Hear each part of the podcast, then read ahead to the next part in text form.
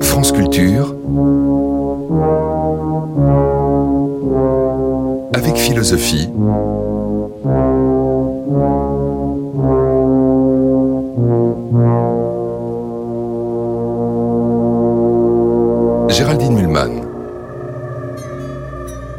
Philosophie et psychanalyse, c'est notre série cette semaine.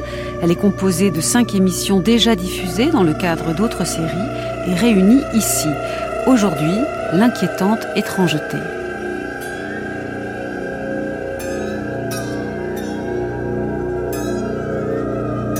Étrange ce générique, n'est-ce pas? Peut-être même inquiétant. Vous avez sans doute déjà reconnu.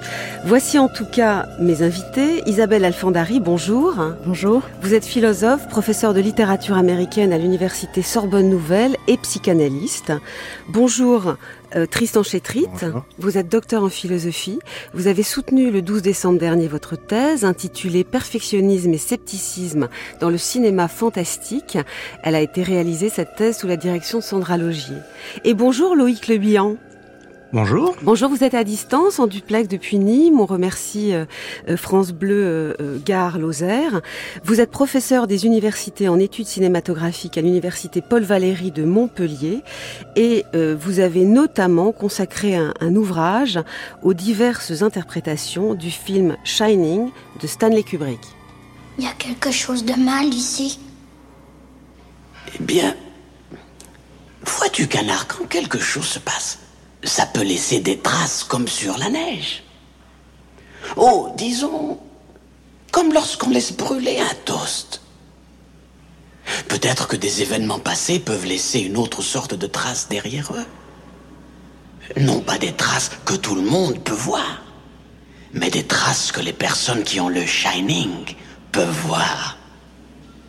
De même, elles peuvent voir ce qui ne s'est pas encore produit. Je crois qu'un tas de choses se sont passées ici, précisément dans cet hôtel, au cours des années. Et pas toutes recommandables. C'est quoi la chambre 237 Chambre 237 Vous avez peur de la chambre 237 Pas du tout. Monsieur Aloran, qu'est-ce qu'il y a dans la chambre 237 Rien du tout. Il n'y a rien du tout dans la chambre 237. Alors, défense d'entrée. Tu as compris, n'y entre pas. Eh oui, c'était bien au film Shining de Stanley Kubrick, ce film de 1980, que nous avons euh, emprunter notre générique aujourd'hui. Et vous venez d'entendre une scène de ce film où le vieux chef cuisinier dit au petit garçon que celui-ci a des talents de, de médium. Il a le shining, ce qui signifie qu'il perçoit des traces du passé. Et euh, en même temps, il lui dit de ne pas assouvir sa curiosité à propos de cette chambre 237. Euh, Loïc Le Bihan, cette scène vous paraît très importante pour installer notamment l'angoisse ou l'effroi, je ne sais quel mot employer, celle du spectateur notamment euh, dans Shining.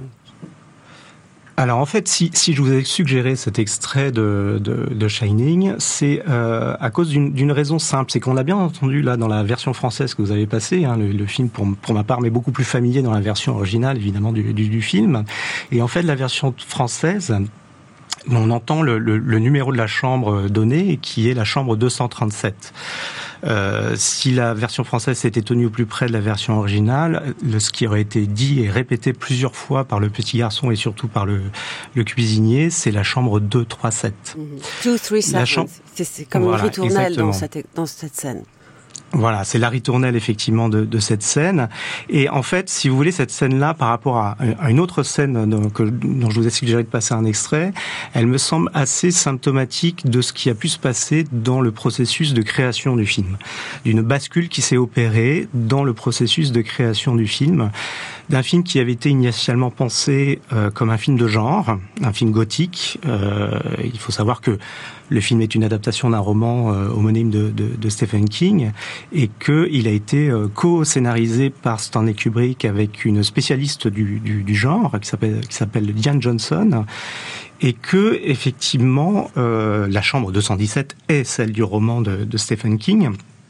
Mais euh, le numéro de, de, chambre, à partir du moment où il a été modifié, eh bien, ça a participé à l'accélération d'un passage d'une logique de création qui voulait faire de ce film-là un film de genre euh, assez proche des racines fabulaires du gothique du côté du, du, du conte et qui euh, s'est progressivement de plus en plus, euh, on pourrait peut-être tenter un néologisme, c'est de plus en plus freudisé si vous voulez, euh, à partir de ce moment-là. Pourquoi? Parce que cette répétition, bon, ils ont changé le numéro il y a d'autres raisons, peut-être qu'on peut passer là-dessus, c'est devenu 237 au lieu de 217, mais 237, c'est le fait qu'il y ait cette répétition et qui renverrait à quelque chose qui existe effectivement dans ce texte de Freud euh, qu'il a écrit, euh, repris en, en 1919, l'inquiétante étrangeté, dont nous allons parler, et qui évoque euh, le, le, le, retour du refoulé sur un mode souvent répétitif euh, qui produit, qui, qui, qui fait partie de l'inquiétante étrangeté qu'éprouve celui qui subit ce retour du refoulé en lui.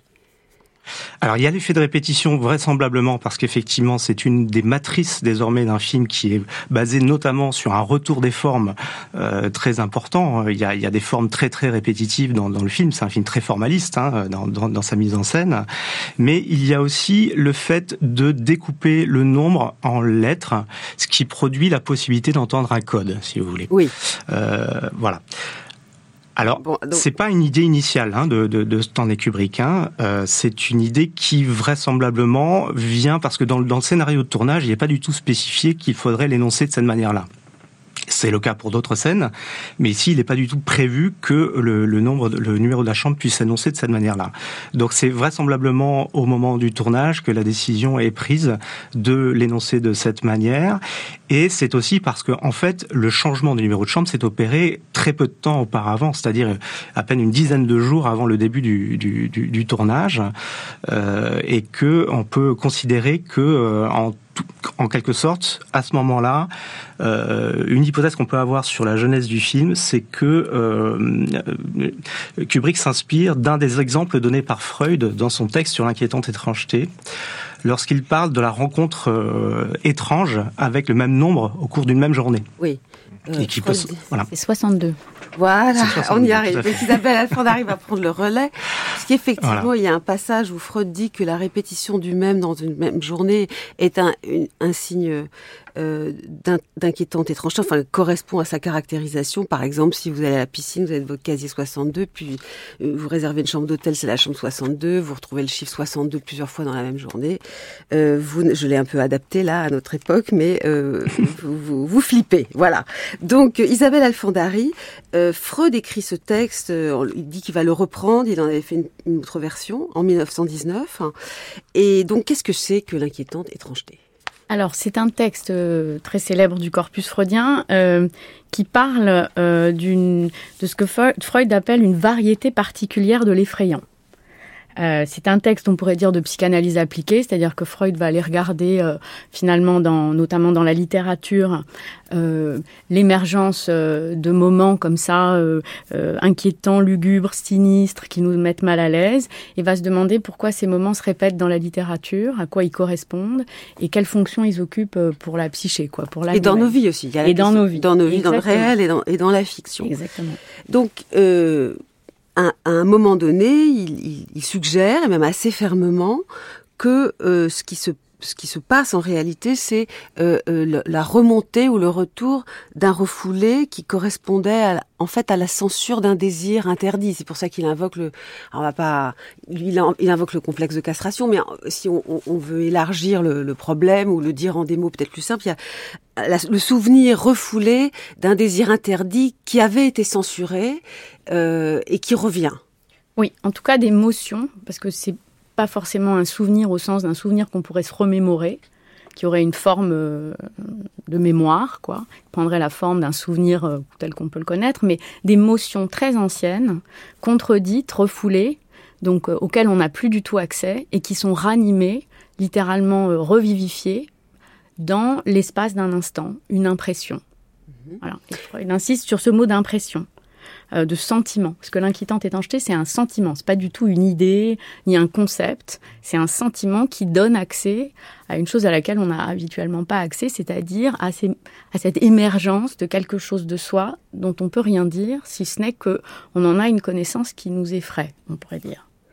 Et euh, un point essentiel du texte, annoncé assez tôt d'ailleurs dans le texte, c'est qu'au fond, ce qui nous paraît étrange et en un sens étranger, en réalité renvoie, comme vous venez de le dire, à quelque chose de très intime, de très ancré en nous.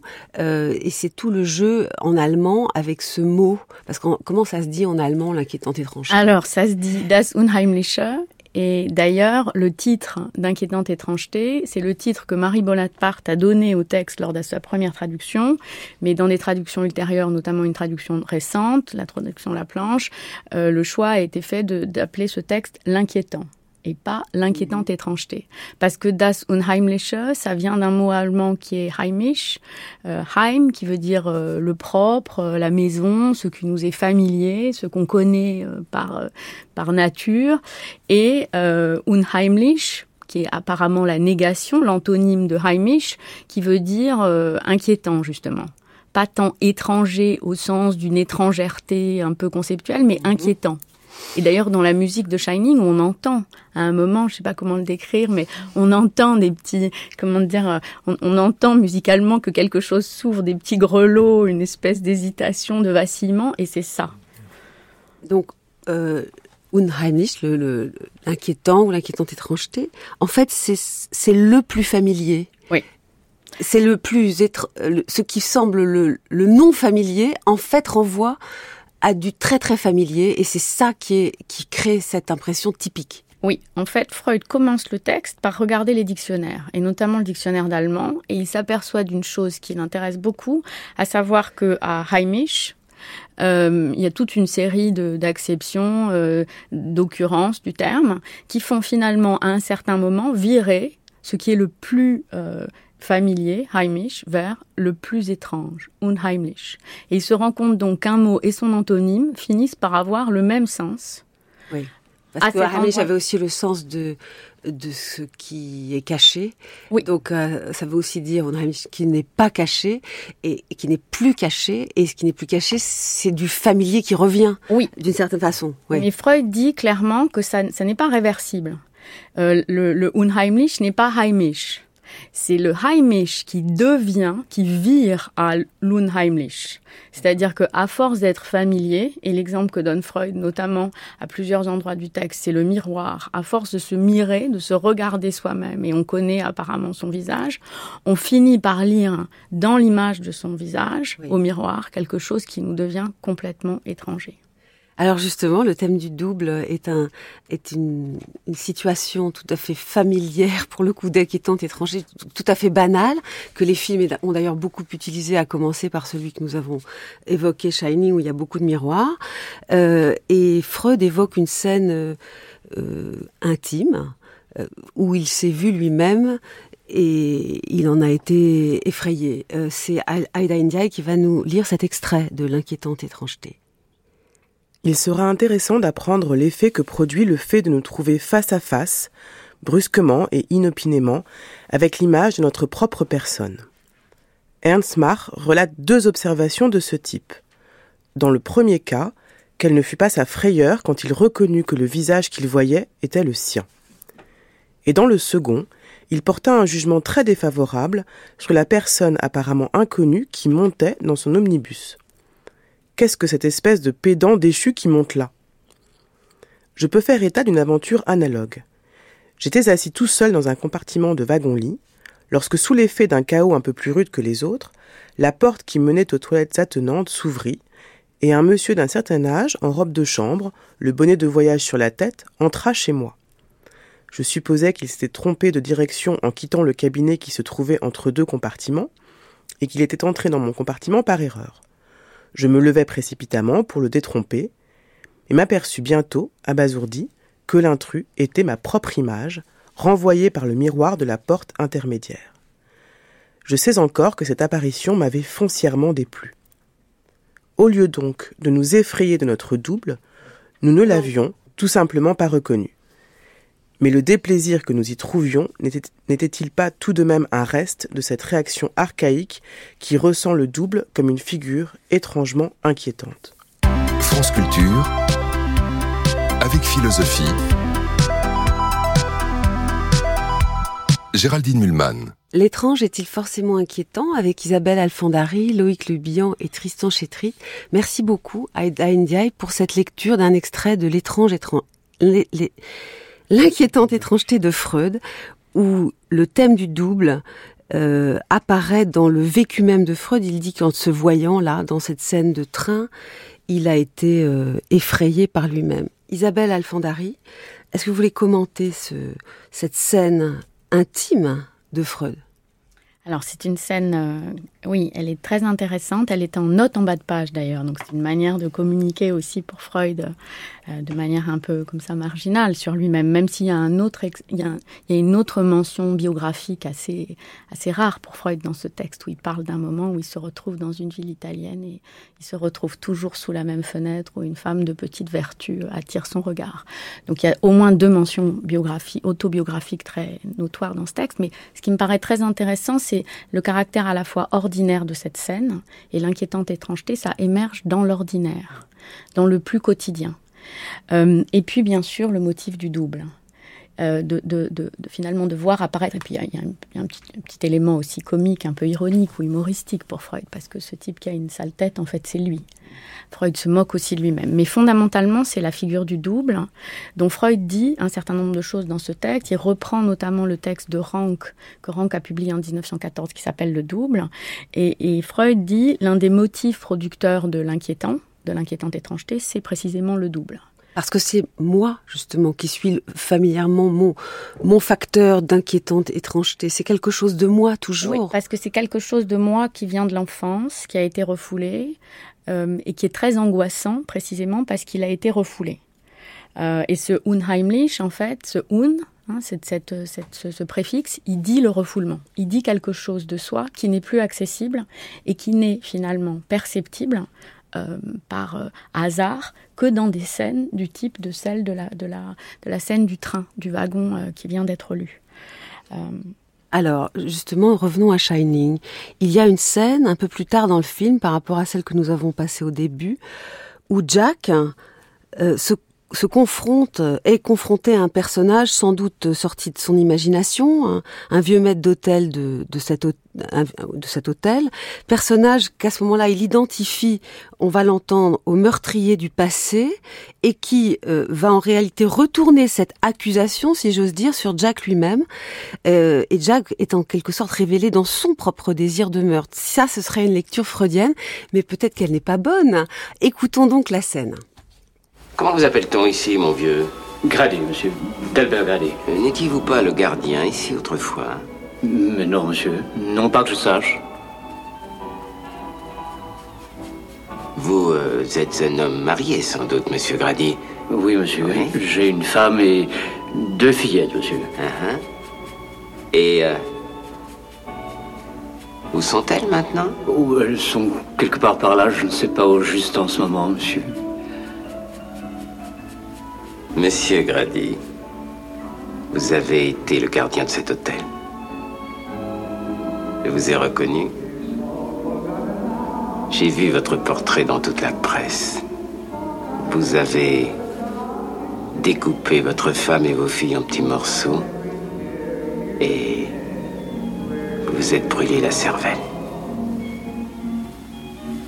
Je regrette de vous contredire, monsieur. Mais c'est vous qui êtes le gardien. Vous avez toujours été le gardien. Donc si c'est lui le gardien, c'est lui qui a tué, c'est lui qui pourrait tuer. Euh, Loïc Le euh, vous avez, vous, une lecture freudienne de ce passage de Shining? Écoutez, ce passage de, de, de, de, Shining, il est là ce qu'on a, ce qui nous manque euh, foncièrement, c'est l'image, euh, parce que c'est une scène qui est, qui est extrêmement rigoureuse dans sa dans sa mise en scène, dans une mise en scène en miroir, littéralement. C'est-à-dire qu'on a une série de chants contre chants qui nous montre les deux personnages et qui nous qui donne la possibilité de d'être troublé par l'échange des places entre les deux personnages dans cette scène. Et elle est assez emblématique de ce de ce que j'ai indiqué tout à l'heure, c'est-à-dire de, de, ce moment où la, la logique de création du film a viré en quelque sorte, depuis un film qui devait être un film de genre gothique euh, relativement proche de, de, du gothique d'institution, du gothique traditionnel, et qui est devenu un film qui est euh, euh, pris de part en part par la logique, par, les, par une, une triple logique de, de l'inversion, de la répétition, de la bifurcation, et qui, qui est une matrice euh, qui vient sans doute de la lecture du, du, du texte de Freud. Ce qu'il faut mhm. savoir par rapport à cette scène des toilettes rouges, c'est qu'elle n'était pas prévue dans ces toilettes rouges au départ au moment du, du, où le tournage commence. Mhm. C'est pour des raisons strictement économiques qu'il a été décidé de la faire à huis clos alors qu'elle devait se dérouler dans la salle de bal attenante. Et euh, c'est le chef décorateur d'ailleurs qui a choisi la couleur euh, rouge des, des, des, de, de, de, la décoration. Et euh, euh, Kubrick a manifestement, d'après les témoignages, passé énormément de temps sur le montage de cette scène qu'il voulait, euh, dont il voulait qu'elle soit parfaite.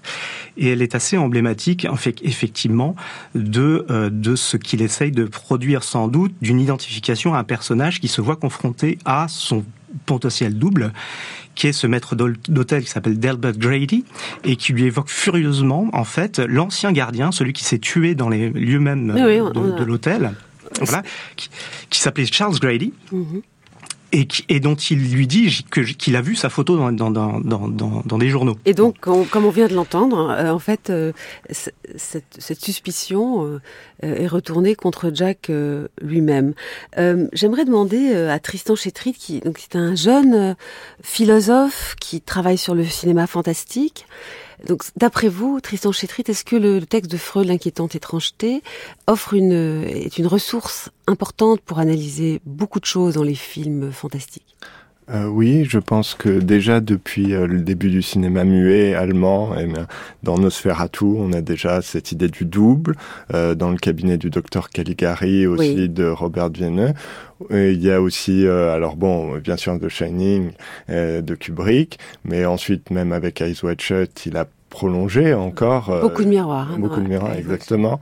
Et puis aussi, on trouve, on trouve aussi le thème de l'énucléation, par exemple, qui est très important aussi dans le texte de Freud quand il prend l'exemple de Der Sandman, le marchand de sable, qui est de, de Thea Hoffmann, oui.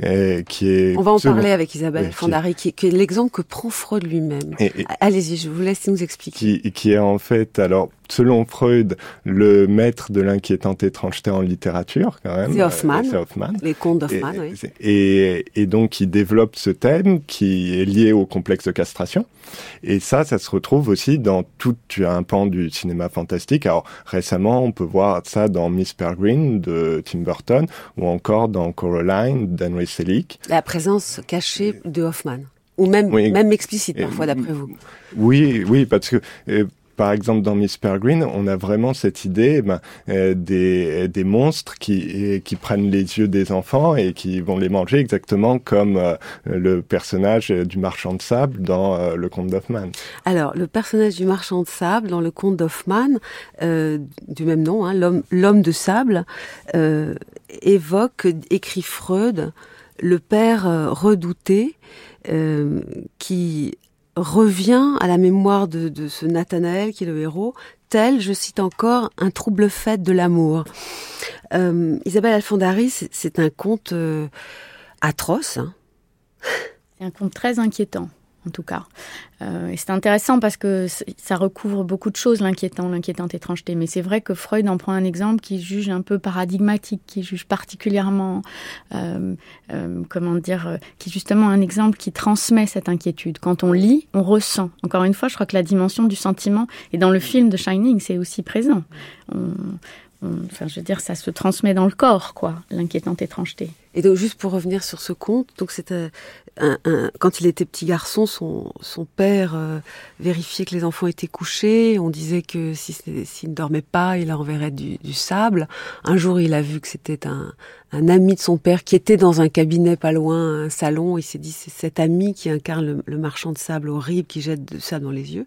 Et cette apparition va revenir dans sa vie ouais, tout le va temps. revenir Coppelius. Enfin, le marchand de sable s'appelle ensuite Coppelius. Il a plusieurs visages. Et puis Coppella. Et puis et puis il revient finalement. C'est le retour, quoi. Le, le retour, une figure paternelle, même si c'était l'ami de son père, déplacement intéressant, mais qui ne, ne, une figure paternelle et qui est liée à la mort du père aussi. Oui. Parce que le père meurt, en, en, si j'ose dire, au contact de Coppelius. Mm. Donc c'est à la fois la figure du père castrateur, on pourrait dire, et, et une figure, oui, qui est liée à, à, la, à une menace, à une menace euh, sur l'enfant. Et à chaque fois, notamment, que du désir sexuel apparaît, euh, ce qui euh, confirme en un sens la thèse de, de Freud. Vous êtes, euh, Tristan Chétrit, aussi un, très intéressé par Batman de Tim Burton, qui, qui, a été un peu évoqué déjà. Tim Burton est un grand pourvoyeur d'inquiétantes étrangetés. Et il y a euh, notamment une scène qui vous intéresse dans, dans le Batman de Tim Burton de 1989. C'est le moment où Bruce Wayne, qui est donc Batman, ce héros euh, bon qui veut sauver tout le monde parce qu'il a eu un trauma infantile, hein, sa personne ne le nie, se retrouve confronté au meurtrier même de ses parents. Euh, et c'est ça son trauma infantile. Et il a, vous allez nous le commenter, hein, ce passage, mais on va l'écouter. Et il sait très bien euh, que c'est le meurtrier de ses parents parce que celui-ci va prononcer une phrase qu'il connaît, qu'il connaît depuis toujours, même si peut-être il ne se l'était pas dite. Cette phrase qu'il avait prononcée euh, en tuant ses parents. On l'écoute. J'aimerais savoir, mon ami, as-tu jamais dansé avec le diable au clair de lune? Quoi? Je demande toujours ça à mes proies.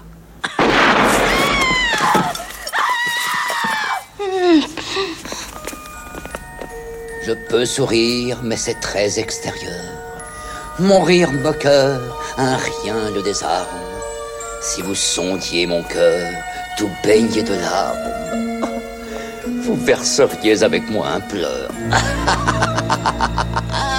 C'est un horrible, un atroce retour du refoulé traumatique, puisque cette phrase même est celle du trauma et que ce personnage veut maintenant le tuer. Tristan Chétritz, c'est en même temps un moment incroyable où notre empathie avec Bruce Wayne est absolue, puisque lui souffre absolument de ce trauma qui revient dans toute la partie refoulée, et nous, on est complètement avec lui. Exactement. Et en fait, on pourrait faire une analyse du film où euh, toutes les scènes, finalement, euh, seraient une manière de revivre sans cesse ce traumatisme.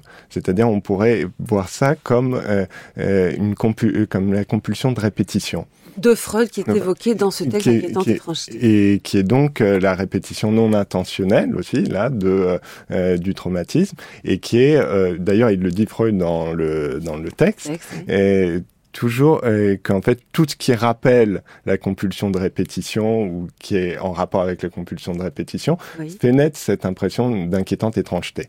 Et, et, dès le début du film, par exemple, on se rend compte que euh, les les euh, la famille qui sort d'un cinéma et qui se fait agresser par des criminels, c'est comme une réminiscence déjà euh, du souvenir traumatique de Bruce Wayne. Et en plus, ils vont voir exactement le même film, Footlight Frenzy, qui est à l'affiche tout le temps, même des décennies après, et pendant tout le film, qui est à l'affiche du cinéma. Euh, on se rend compte aussi que, par exemple, dans la scène qu'on a passée euh, dans l'appartement de Vicky, même avant eh ben, que le Joker prononce euh, cette phrase Have you ever danced with the devil in the pale moonlight? As-tu jamais dansé avec le diable au clair de lune Eh bien, euh, quand Bruce Wayne va prendre un plateau en argent pour se mm -hmm. protéger, eh bien, en fait, on voit une petite poupée avec un collier de perles qui fait référence non seulement à l'enfance, mais aussi au collier de perles qui a été arraché à la mère de Bruce Wayne lors de l'assassinat de ses parents. Donc, plein de petits éléments comme ça qui reviennent tout le temps dans toutes les scènes du film, qui sont euh, qui sont des éléments caractéristiques qui font toujours penser au souvenir euh, initial du meurtre de ses parents.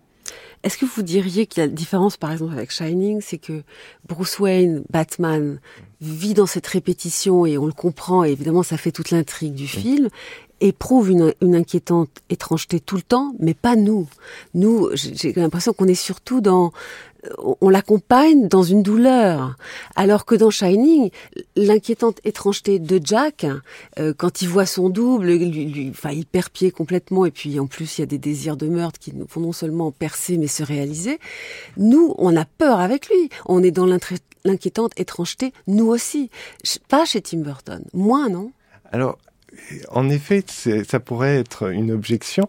Maintenant, on se rend compte, si on regarde bien les scènes du film, qu'en fait, il y a des moments inquiétants qui aussi euh, sont liés à, à, cette histoire du, du, souvenir refoulé, quoi, du souvenir du souvenir qu'on découvrira plutôt qu'à partir des trois quarts du film. C'est-à-dire que, par exemple, dans le souvenir même, oui. on a euh, une, une contre-plongée. Par exemple, quand on voit les parents sortir du cinéma, et c'est une contre-plongée qui est déjà qui donne quelque chose de très étrange. Mais en fait, quand on se rend compte que, par exemple, la contre-plongée, eh ben, elle, elle nous met donc au niveau du sol, et on voit donc les personnages sortir et, qui paraissent très grands, eh bien, on se rend compte que dans Footlight Frenzy, Footlight Frenzy, et ça voudrait, et on pourrait le traduire par la frénésie des feux de la rampe. En fait, c'est toujours l'idée des feux de la rampe. Donc, en fait, on voit les personnages comme ça. De même. Donc, nous, on l'éprouve quand même. On l'éprouve. Voilà, c'est pas la terreur de Shining, c'est une autre non, sorte pour nous. Oui, c'est plus subtil. En effet, euh, le travail de Tim Burton, alors sur le langage, c'est vrai, il est très approfondi et c'est c'est on va dire une petite et c'est plus l'idée d'être mal à l'aise en fait c'est le malaise oui. euh, qui qui nous fait sentir et aussi euh, dans euh, euh, aussi, par exemple, on pourrait prendre aussi l'exemple les mains du Joker. -hmm. On pourrait dire que quelque part, le Joker, c'est ce meurtrier, ce meurtrier. Euh, des parents qu'il retrouve et qui veut le tuer. Oui, eh bien, en réalité, et ce personnage-là, un peu comme le personnage du marchand de sable d'Ander Sandman, c'est un personnage qui nous est familier. C'est un personnage qui, théoriquement, est Heimlich, vu que c'est en fait une figure de clown. -hmm. Et en fait, on se rend compte que euh, l'assassin euh, des parents de Bruce Wayne, eh ben, avec ce large sourire sadique, eh ben, en fait, d'une certaine manière, ça lui a fait voir eh ben, ce comment dire ce euh, bah, il ce... est complètement unheimlich exactement il devient il complètement il unheimlich épouvantable alors que la proximité et, devient l'horreur. Exactement et il y a oui. cette inversion oui. donc, qui se... Isabelle Alfandari euh, c'est effectivement une illustration euh, impressionnante peut-être même plus claire que celle de Shining. Euh, est-ce que c'est aussi parce que l'inquiétante étrangeté dans la fiction il y a celle des personnages et puis il y a la nôtre. Et puis elle, ça peut ne pas être la même. Dans Shining on est terrorisé. Dans face à Burton en Batman on est mal à l'aise, mais aussi dans une empathie avec le personnage. C'est plus complexe. L'inquiétante étrangeté est, variable dans ses effets. Oui, et elle n'est pas nécessairement de nature de la nature d'une identification au personnage. Euh, je pense c'est plutôt donc on n'est pas forcément identifié au personnage qu'il a subi on peut, être plutôt euh, ressentir un malaise. En général, c'est ça l'inquiétante étrangeté. C'est l'impression du malaise. Et quand vous disiez le, le, le personnage du Joker nous est familier, euh, je dirais oui et non. À mon avis, il est surtout un personnage de l'enfance qui parle à l'enfant en nous. Le clown, ouais. Ouais, le clown. Donc, a priori, de ce point de vue-là, on le pense familier. Mais immédiatement, on voit, ne serait-ce que vu la manière dont son sourire apparaît, enfin, la manière dont il a été refait au niveau de la bouche, notamment cet endroit qui est si important dans la très petite enfance, qu'il y a quelque chose d'emblée qui, chez lui, devient éminemment inquiétant. Mmh. all wanted, but I'm terrified of you. See, my castle may be haunted, but I'm terrified of you. I've cast my spell on millions, but I'm terrified of you. Baby, I do this from the ceiling, but I'm terrified of you. I wait my whole life to bite the right one. Then you come along and that freaks me out. So I'm frightened. Ooh, Dracula's I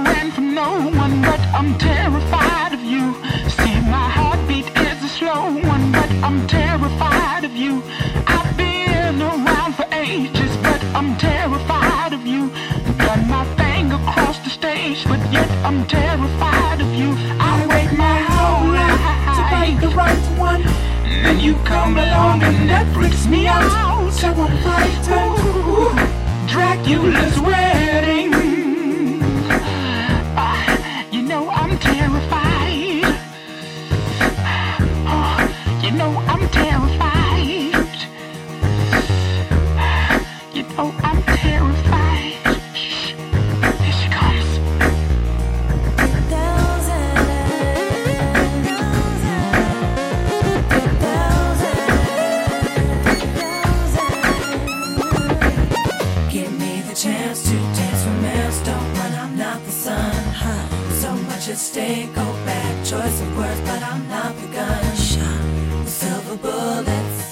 L'étrange est-il forcément inquiétant Avec Isabelle Alfandari, Loïc Le Bihan et Tristan Chétrit, c'est de cela que nous parlons aujourd'hui et nous venons d'entendre Dracula's Wedding en 2003, une chanson de Outcast Feet et Kellys.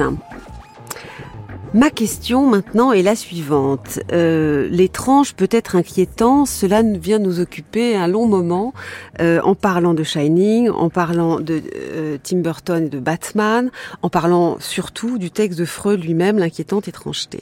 Mais est-ce que l'étrange dans la fiction ne peut pas être aussi très agréable ou mêler des moments inquiétants et des moments agréables euh, d'une manière euh, très créative. Euh, parlons d'un film que beaucoup ont vu, je vais le prononcer à la française, Mulholland Drive de David Lynch en 2001. Au début de ce film, une femme échappe à ses ravisseurs grâce à un accident de la route qui est inattendu. Elle dévale les rues de Los Angeles, elle trouve refuge dans un appartement chic. Le lendemain, une femme blonde, elle a été brune, Betty, arrive dans ce même appartement, qui est celui de sa tante, c'est donc un peu son appartement. Elle se trouve nez à nez avec cette femme qui est désorientée, qui dit s'appeler Rita, qui a de l'argent sur elle, ainsi qu'une clé bleue dans son sac. Mais qu'est-ce que vous faites? On s'arrête pas là? C'est ici que tu descends.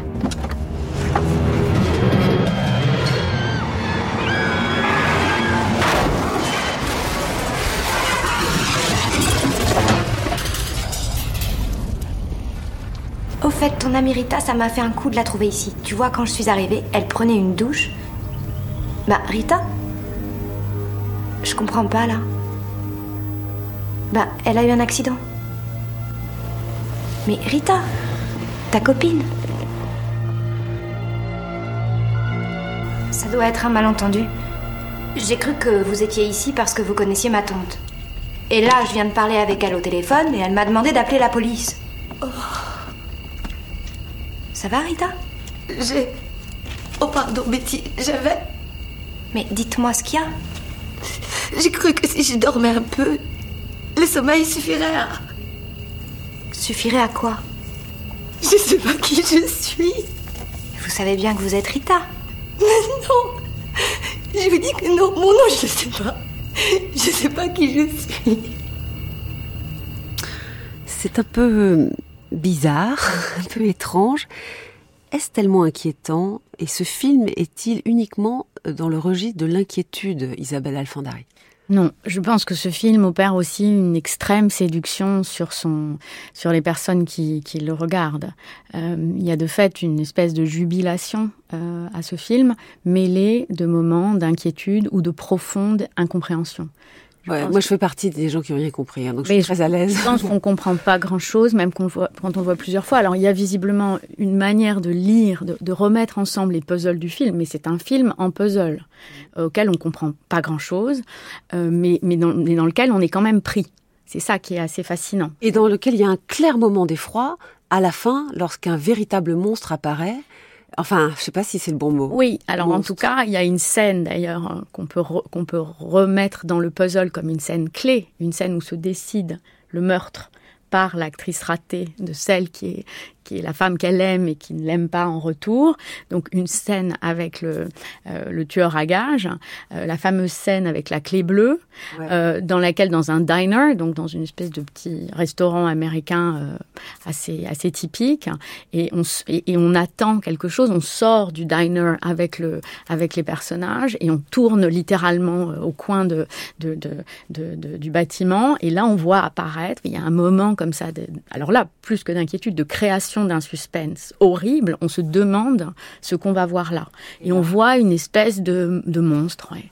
Noir. Noir, qui figurerait euh, le personnage maléfique de cette femme qui, qui a demandé, enfin, qui, a, qui, qui, fait tuer euh, celle qu'elle aime et qui ne l'aime pas en retour. Et là, on retrouve aussi toutes les analyses, nous sommes passés un peu vite là-dessus, de Freud sur euh, le, le, rapport à la mort hein, qui se joue euh, dans l'inquiétante étrangeté. C'est une espèce de figure du néant. Oui, ou de la répétition, c'est-à-dire de ce qu'il y a de plus violent, euh, de, de, de, plus, de plus violent, de plus refoulé, de plus infantile, et auquel on n'a plus du tout accès, auquel on a accès par des figurations comme le monstre, le double, euh, la répétition non intentionnelle. Tout ça, c'est des manières de figuration, de choses, de, de, de sentiments, d'impressions, de frayage auxquels on n'a plus du tout un accès conscient. Et cette scène de sexe, qui est souvent jugée assez excitante, euh, elle est très belle aussi dans en, son filmage. Entre ces deux femmes, entre deux très belles femmes. Il ouais. euh, y a aussi quelque chose là, du, bien sûr, c'est lié à la dimension érotique, enfin l'inquiétante étrangeté. Mais est-ce que c'est inquiétant ou c'est pas juste délicieux à voir? C'est les deux. Je pense que dans le film, il y a vraiment un mélange très très intéressant, très énigmatique, euh, de plaisir intense, de jubilation, je trouve, du spectateur, en tout cas en ce qui me concerne, et aussi de moments dans lesquels à la fois on est pris dans une espèce d'incertitude, on comprend pas ce qu'on a compris, et à la fois euh, des moments de vrai euh, face à face avec l'angoisse, quoi. Euh, ça vous intéresse dans le cadre de votre réflexion à vous sur l'inquiétante étrangeté, euh, Tristan Chétrit, vous qui réfléchissez au film fantastique, ça vous intéresse cette ambiance David Lynch, euh, typique David Lynch, enfin peut-être du grand David Lynch qui, dans Mulholland Drive? ah, Bien sûr, et en plus on peut dire qu'il y a toujours cette idée de la répétition aussi qui vient, et aussi des variations sur la répétition, où les personnages, et ben, parfois, et ben, changent un peu de place d'une certaine manière dans l'intrigue, et ça, ça, fait aussi travailler tout cet aspect-là. Et par exemple aussi, je trouve que parmi les autres éléments qu'on peut voir comme euh, d'inquiétante étrangeté, il y a aussi le formidable travail d'Hoffman sur la langue qui est, par exemple, quand il dit euh, euh, et qui est repris au cinéma parfois. Et ben, c'est-à-dire, euh, par exemple, quand il utilise un terme comme Augenblick, qui signifie moment euh, et qui en fait où il y a Augen dedans, c'est-à-dire les yeux. Comme on est sur le ah, thème de l'énucléation oui. et qu'on est. Sauf qu'en allemand, c'est fascinant parce que les, les Allemands eux n'entendent pas ce mot-là dans Augenblick, ils entendent Augenblick. Et... Il faut être, il faut venir d'une langue étrangère pour reconnaître ce signifiant-là. Exactement, mais d'une certaine manière, il fait sonner un peu différemment, peut-être ah. même aussi euh, chez chez les Allemands et, et même par exemple quand il utilise pour euh, quand il parle de Taschen-perspective, c'est-à-dire de la longue vue ou de la lorgnette oui. euh, de Nathanaël, à un moment, il dit perspective pour aller plus vite, mais en fait, la perspective, c'est aussi le point de vue. Donc, il y a toujours cette idée du regard qui est présent un peu partout dans le texte. Et par exemple, dans, dans Miss Peregrine, quand euh, sur la par exemple que ce soit dans le livre de Ransom Riggs ou que ce soit dans l'adaptation de Tim Burton quand par exemple il dit qu'il va sur l'île qui se dit Island et ben en fait on entend I aussi. Ah. Island donc euh, le pays de l'œil. Donc il y a toujours vous savez dans notre quatrième épisode vous nous refaites le premier je vous en remercie parce que le premier nous avons commencé par cette question. Euh, est-ce qu'il faut être étranger pour voir l'étrange? Et vous dites que les étranges les choses étranges des films euh, évoquent enfin sont encore mieux perçues si on passe dans une langue étrangère. France Culture, avec philosophie, Géraldine Mulman. Je pense que les monstres représentent deux possibilités. Ça dépend de votre idéologie. Les monstres peuvent représenter l'autre en tant que différent ou l'autre en tant que quelque chose que l'on doit embrasser euh, pour se reconnaître soi-même. Je reconnais ma faillibilité dans les monstres. Je crois que les monstres nous disent que ça va, c'est bien d'être imparfait et d'être vivant. C'est ce que nous sommes.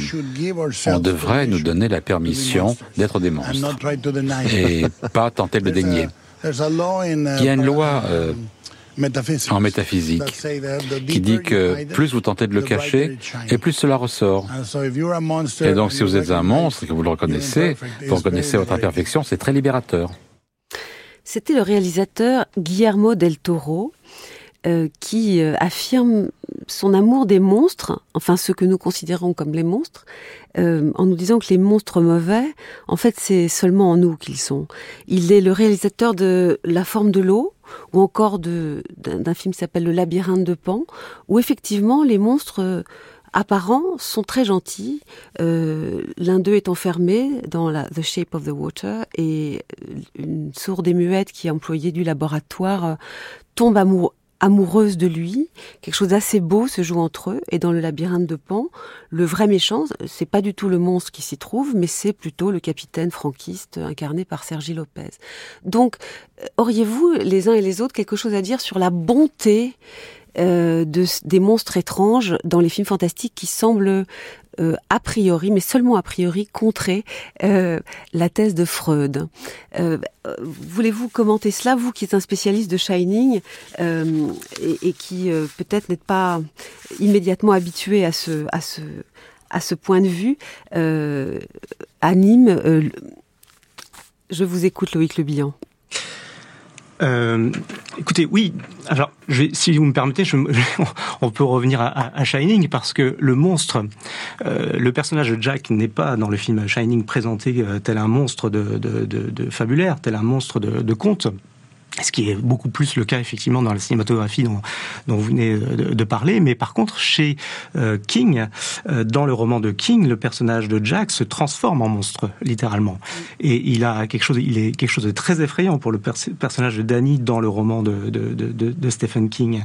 Et il me semble que, euh, d'une certaine manière, le, le, monstre qui apparaît tel un, un, personnage qui peut être repoussant dans son apparence, dans sa figuration, et pourtant se présenter comme comme euh, comme euh, accueillant ou comme euh, comme gentil, témoigne vraisemblablement de de d'un dépassement de l'inquiétante étrangeté. Dans, le dans le texte de Freud, il y a deux groupes d'inquiétante étrangeté qui sont distingués. Il y a d'une part l'inquiétante étrangeté qui se rapporte au, au, retour de convictions primitives dépassées ou de croyances en fait dépassées, animistes par exemple et qui font retour sur la forme de ce que Octave Manoni appellerait un je, un je sais bien, mais quand même. Euh, et il y a aussi et il y a le groupe des, euh, des, euh, des de l'inquiétante étrangeté qui est euh, lié là beaucoup plus personnel et beaucoup lié à, à, au retour de complexes infantiles mmh. refoulés. Et, et, il me semble qu'effectivement, et c'est bien ce qu'il dit dans son texte, que on peut très bien dans un, avoir affaire à des monstres ou à du monstrueux, mais à partir du moment où on est dans les conventions du merveilleux, en fait, ça ne produira pas l'inquiétante étrangeté parce qu'on reste du côté je, du je sais bien, d'une certaine manière, comme le dirait Manoni. Et non pas du mais quand même.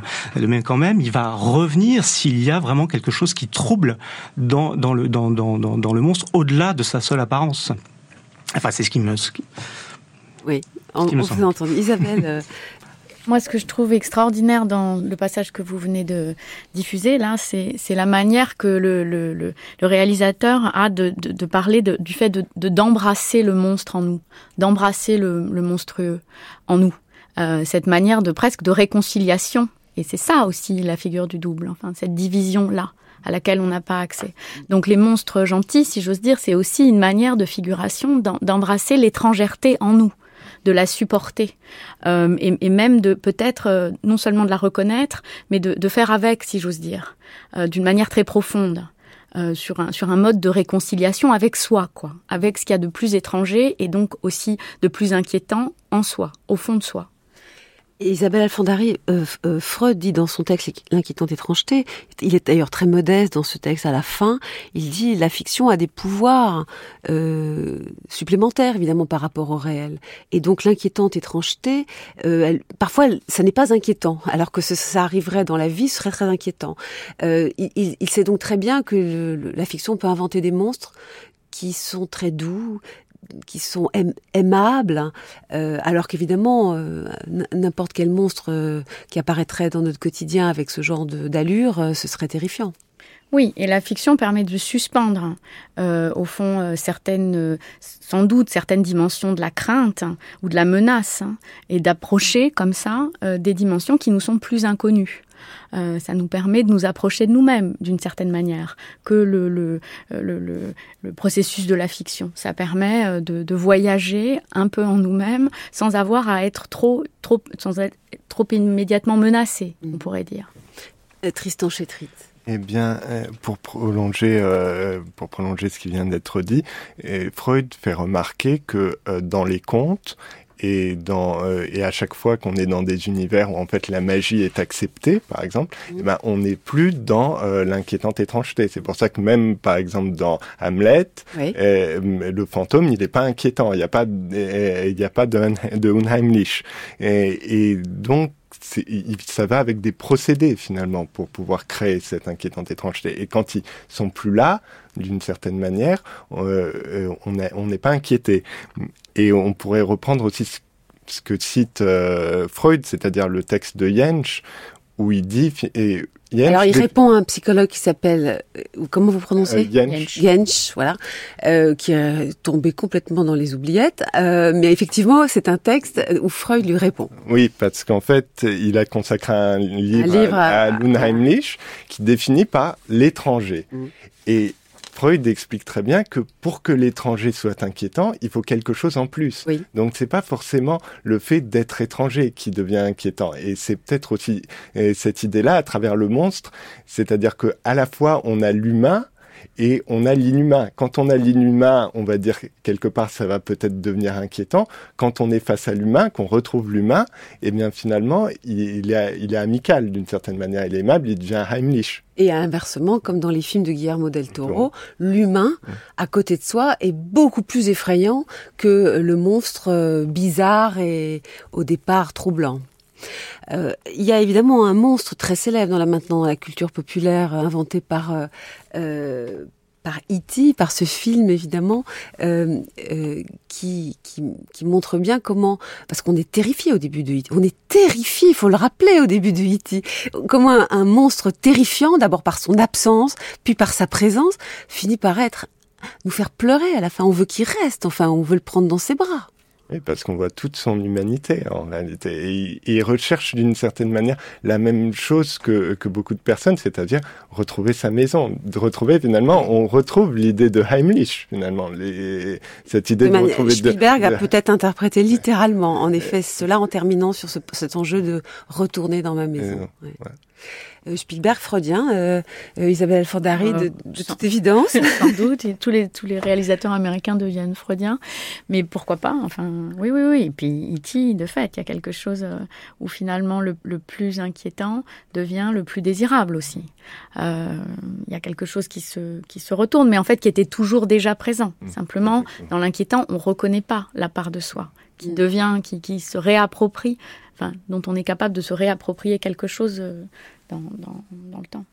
Je vous laisse le dernier mot, Loïc Le Bihan. E.T., c'est l'envers de Shining, quoi. C'est le contraire.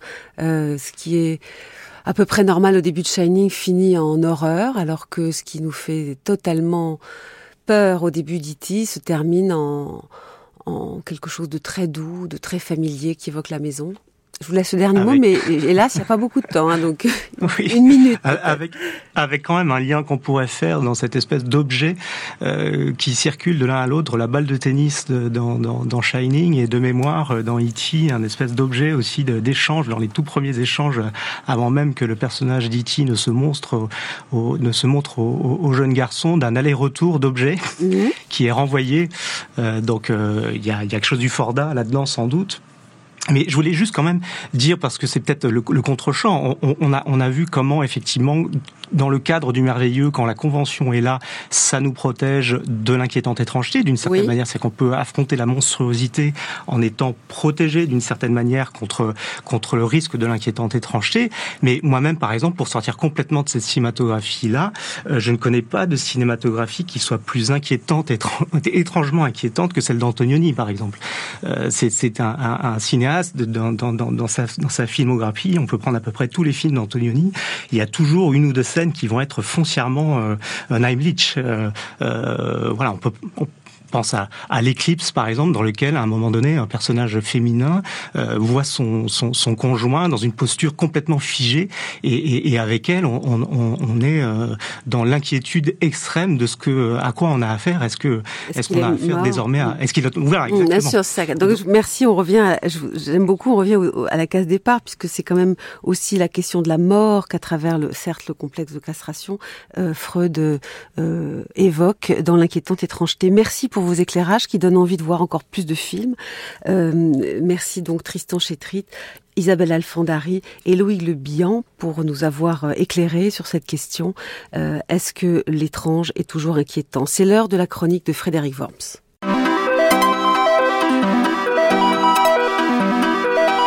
Comment se sent-on chez soi? L'une des expériences les plus profondes de la vie humaine est peut-être celle du déménagement, du fait de changer de lieu, du changer de chez soi, et justement parce que cette expérience, bizarrement, peut être heureuse, peut être joyeuse. Oui, il y a des déménagements heureux. Bien sûr, il y a aussi des déménagements malheureux et même des déménagements forcés ou violents. Il y a des expulsions, il y a des déportations, il y a des pratiques humaines qui font que les êtres humains ne se sentent plus chez soi nulle part, se sentent déplacés, et c'est peut-être l'une des violences les pires. Mais le fait qu'il y ait des déménagements heureux nous montre aussi en profondeur ce que c'est qu'habiter quelque part, ce que c'est qu'habiter dans un lieu, parce que précisément nous pouvons habiter en plus d'un lieu. D'ailleurs, les enfants dans nos sociétés au moins le savent bien, car il y a des sociétés où les êtres humains restent ensemble toute leur vie, dans le même lieu, dans le même chez eux, et peut-être est-ce plus compliqué que cela malgré tout. Et puis dans nos sociétés, les adolescents, par exemple, quittent le chez-soi des parents pour inventer le leur et ils relient le monde comme par des points, des lignes magiques d'un chez-soi à un autre en comprenant que ce n'est pas si exclusif que cela en a l'air. Car précisément, qu'est-ce que c'est qu'être vraiment chez soi C'est une expérience profondément et inévitablement relationnelle. Il y a bien sûr dans un chez-soi quelque chose de nous même quelque chose d'un soi qui dispose ses signes, sa subjectivité, qui se situe dans le monde à partir d'un centre et pour pouvoir en rayonner,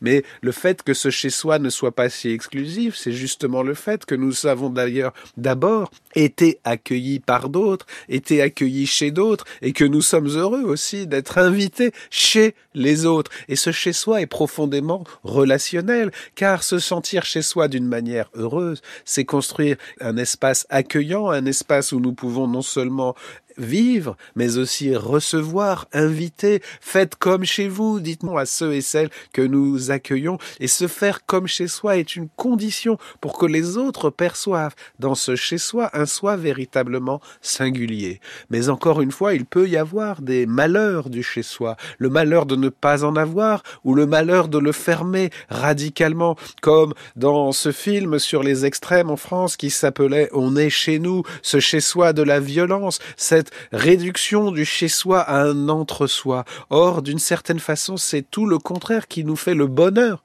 du chez-soi et l'expérience du déménagement, du déménagement heureux, de l'emménagement, du transport d'un lieu à un autre, cette vie possible entre plusieurs lieux où l'on redispose ces signes familiers, ces souvenirs, où l'on dessine une carte à la fois fixe et mobile sur la planète qui n'est pas ainsi anonyme et neutre, eh bien cette pluralité des chez-soi est peut-être un juste milieu entre cette exclusivité possessive et, violente d'un côté et ce vide anonyme d'une supposée ouverture sans lieu, sans partage et sans déplacement. Nous avons tous une carte du tendre, une carte du monde, une étoile polaire, une étoile filante sur le monde qui nous permet de nous y orienter.